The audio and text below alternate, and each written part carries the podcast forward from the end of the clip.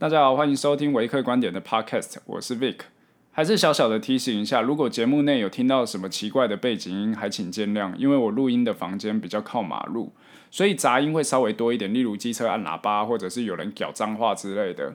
之后有机会的话，我会再找其他的风水宝地来录。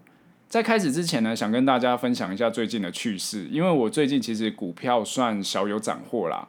那我想要说，就是创造一个正向循环，就是我有赚钱的话，我也花一点钱来犒赏自己这样子。那决定买什么呢？我决定买了一只新的眼镜。那是哪一只？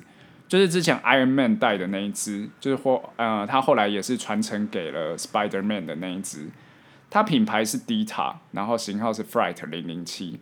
刚拿到的时候，我觉得说哇，超帅！我戴上去应该就是可以直接变得跟小劳勃道尼一样吧。但事实上没有。因为我今天每见到一位医护人员，每见到一个就被喷一次。干嘛换眼镜难？丑哎！换这个眼镜干嘛？装逼哦！你干嘛戴蛙镜？你到底你到底来干嘛？你是来游泳的吗？这个时候我心里就知道了。所以呢，人要帅啊，真的只是脸的问题而已，真的就是脸的问题而已。所以你要帅的话，你干脆直接投胎好了。配件的话，基本上不会有太大的加分效果啦。我不过，我想我钱都花了，我还是会带着无极限的磁力，继续把这副眼镜戴下去。好啦，开始。今天想跟大家聊一下最近很夯的合一，但是不是要聊股票，来聊聊临床试验，还有目前这个 ON 一零一这个药物。首先，大家不知道有没有印象，就是第一次在合一开始飙涨，就是开始一直喷、一直喷、一直喷的时候，有不少媒体它的。呃，新闻标题写的是写说解盲成功，但是呢，七月二十九傍晚的时候，为什么公司又发布重大讯息说第三期临床试验解盲成功？那为什么要解盲两次呢？这两呃，这中间到底是有什么误会吗？其实啊，第一次股价飙涨的时候，不少媒体下错标题。那个时候，合一公布的资讯其实是临床试验的其中分析啊。什么是其中分析？就是有点像是公开的，我直接偷看分数。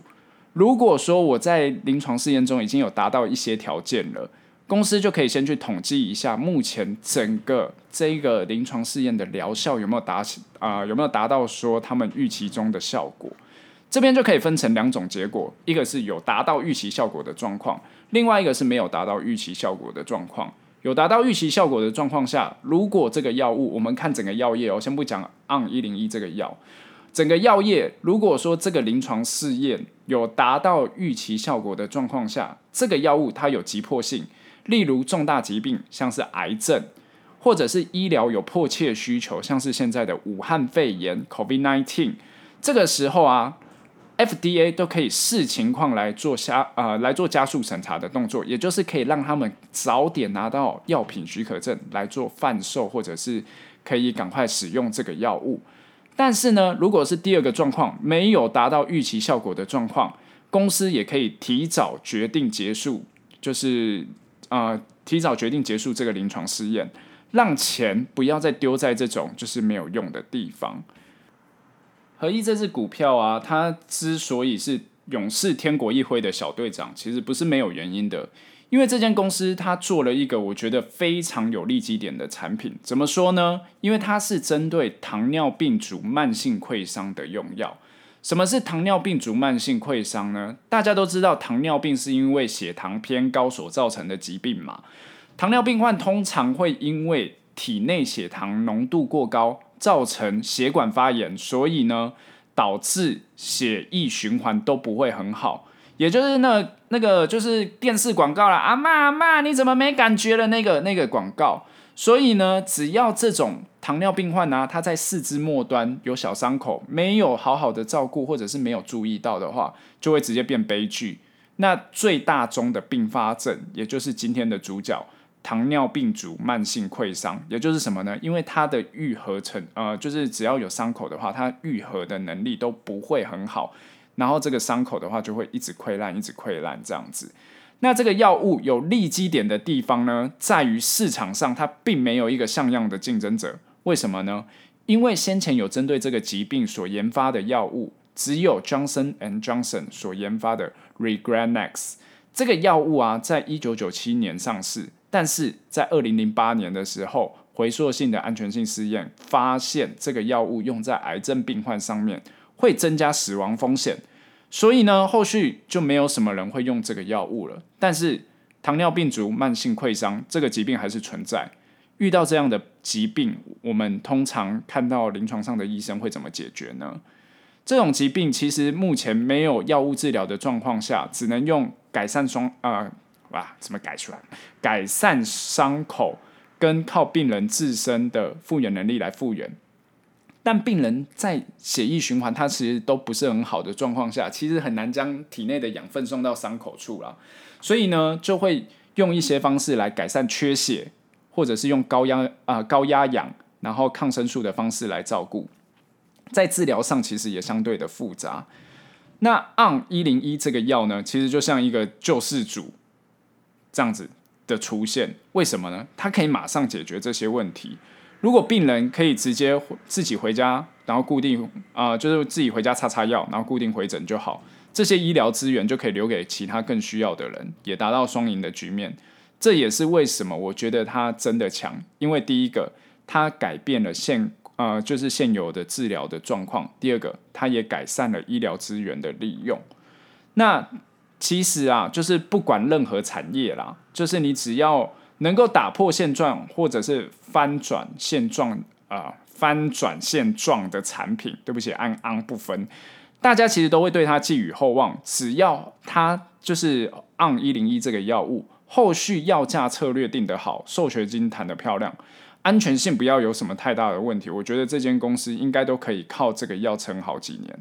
不过呢，这边我想要提醒大家一下，我这边不是就是说我看好这个药，就是要你直接去冲去买合一这张这呃这支股票，不是啊，这个我只是想说，就是借由我自己的一些观点，给大家一些建议这样子。好，那接下来就进到 Q&A 了。那这个延续一下上次的 Q&A，就是后来还是有人来信来询问。好，首先第一个，大家都骂台湾的药厂很烂，薪水又少，会被压榨。这样我是不是一开始就直接找外商公司工作会比较好？如果外商公司在台中的机会，是不是相对于北部少很多呢？好，大家都骂台湾的药厂很烂，薪水又很少。其实我觉得看那个啦，看职缺啦。我觉得有一些职缺，他们的薪水其实是可能跟外商差不多的。那很抱歉，也只有 sales 会是差不多的。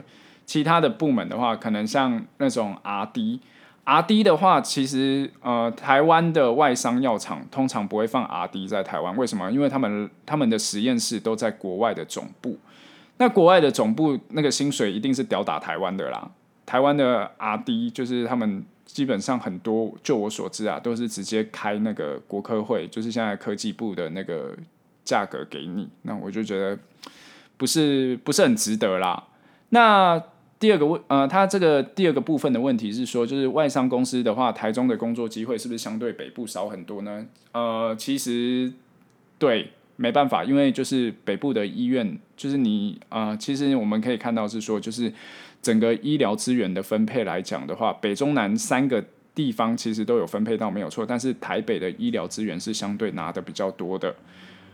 好，第二个问题是，如果我继续念药学相关的研究所，对药厂的工作会有帮助吗？例如跨领域，像是管理啊、化工啊、资讯相关的研究所会比较吃香吗？我觉得这个见仁见智啊，看你想之后会想要往哪个方向走。那呃，如果说你是想要用学历来升呃，就是来应征工作的话，这个我觉得是加分没有错。但是你如果是呃想要为了后续的升迁等等的，我觉得还是以实力为主啊。就是你还是赶快进来药厂，然后学一下里面的操作是怎么做的。那边边走边看啊，这个我觉得就是呃，因为有的时候就是。你在研究所所学习到的东西不一定是药厂想要的能力，这样子。好，那第三个问题是，如果想走生技或交易相关，嗯，交易相关去问古癌大大吧。如果是生技部分想做 PM 类型的工作，这边的话，它应该是指 Project Manager，想参与产品研发及开发，也不想都死死的埋头研究，或者是 MSL，MSL 就是 Medical Science Liaison。那呃，喜欢的话，但外语可能要加强。好，这个的话其实它这个呃，它分的蛮好的，就是呃，project manager 的话，其实在台湾其实应该也算是没有，因为在外商的话，其实分分工分蛮分工分蛮细的。但你在台厂的话，其实 project manager 的话就是包山包海啊。你就什么都要包啦，生产线也会有你的事啦，然后 QC、QA 那些都会有你的事啊，然后甚至到就是那个 lab 里面的事情也会你都管得到啦，然后甚至法规你都会管得到。如果你想要做这种类型的话，台厂应该是蛮适合你的，但是薪水相对的也不会很高，这样子。好，最后一个题目是说，若是非本科系的人有机会跨入药业吗？从哪个职位切入会比较好？若是本科系的人的话，其实我会建议啦。就是因为我自己之前待过的呃某间外商公司的话，其实我有我那个团队蛮酷的。就是我我我那个团队的话，其实就是呃，如果我没记错的话，只有一个是本科系啊，然后就是六个人都不是本科系这样子。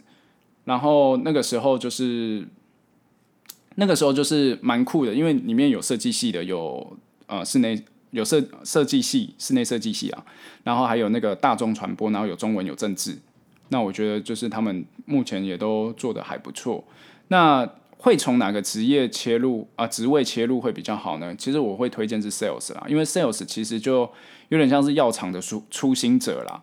就是你你在一开始的时候，药厂最 standard 的，啊，应该说最基本的一个职位的话是 sales，因为 sales 的话，其实你。学的面向是非常广的，那你进去之后，你要往哪个方向走，你再往那个方向去点技能就好了。那相信在公司内部的话，也会给你很多的资源让你去点技能这样子。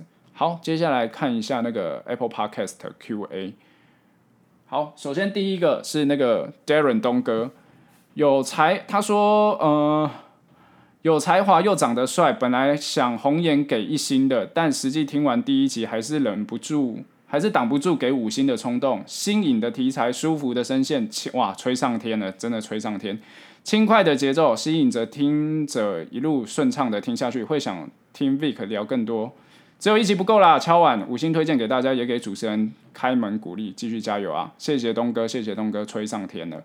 好，再来第二个是 V 神的快乐伙伴，靠，这个是那个啊，我知道是谁啦。他说比较想听夜店搭讪的交战守则。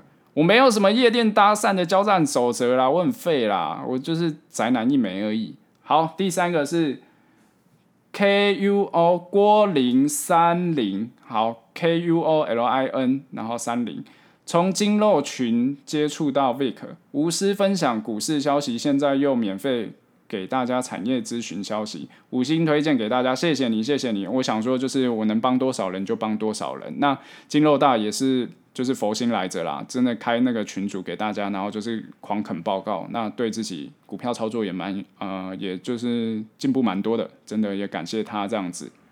好，呃，第四位是 Man Q 吗？是这样念吗？Man Q Man N Q N A N N Q。好，五星吹爆，第一次碰到相关产业的，心有戚戚焉，声音又好听，只有一集不够啊，快点来几集，那我这不就来了吗？好，OK，感谢吹捧。再来最后一个是哈呵哈哈哈，是这样吗？H A A H A H A，好，这个不会念。好，五星吹捧吹到顶天出汁，超有逻辑表达，外加好听，哇，这个吹吹到爆啊！好听到双膝一跪的啊，双膝一软的声音，直接进精神时光屋，不知不觉听完，好频道必须支持，希望 Vic 可以继续做更多。呃，希望 Vic 可以继续做下去，多听听投资还有职涯生啊职涯规划的分享。好，谢谢你的吹捧。好，那就这这集就差不多到这边。那如果你有任何问题的话，欢迎欢迎啊翻，对不起，有点昏了。呃，欢迎到就是粉专直接私讯我，那也欢迎就是 Apple Podcast 下面直接五星留言。那我有。时间的话，我会录节目回答你，或者是粉专直接私讯你都可以。好，那这期节目就先到这边，拜拜。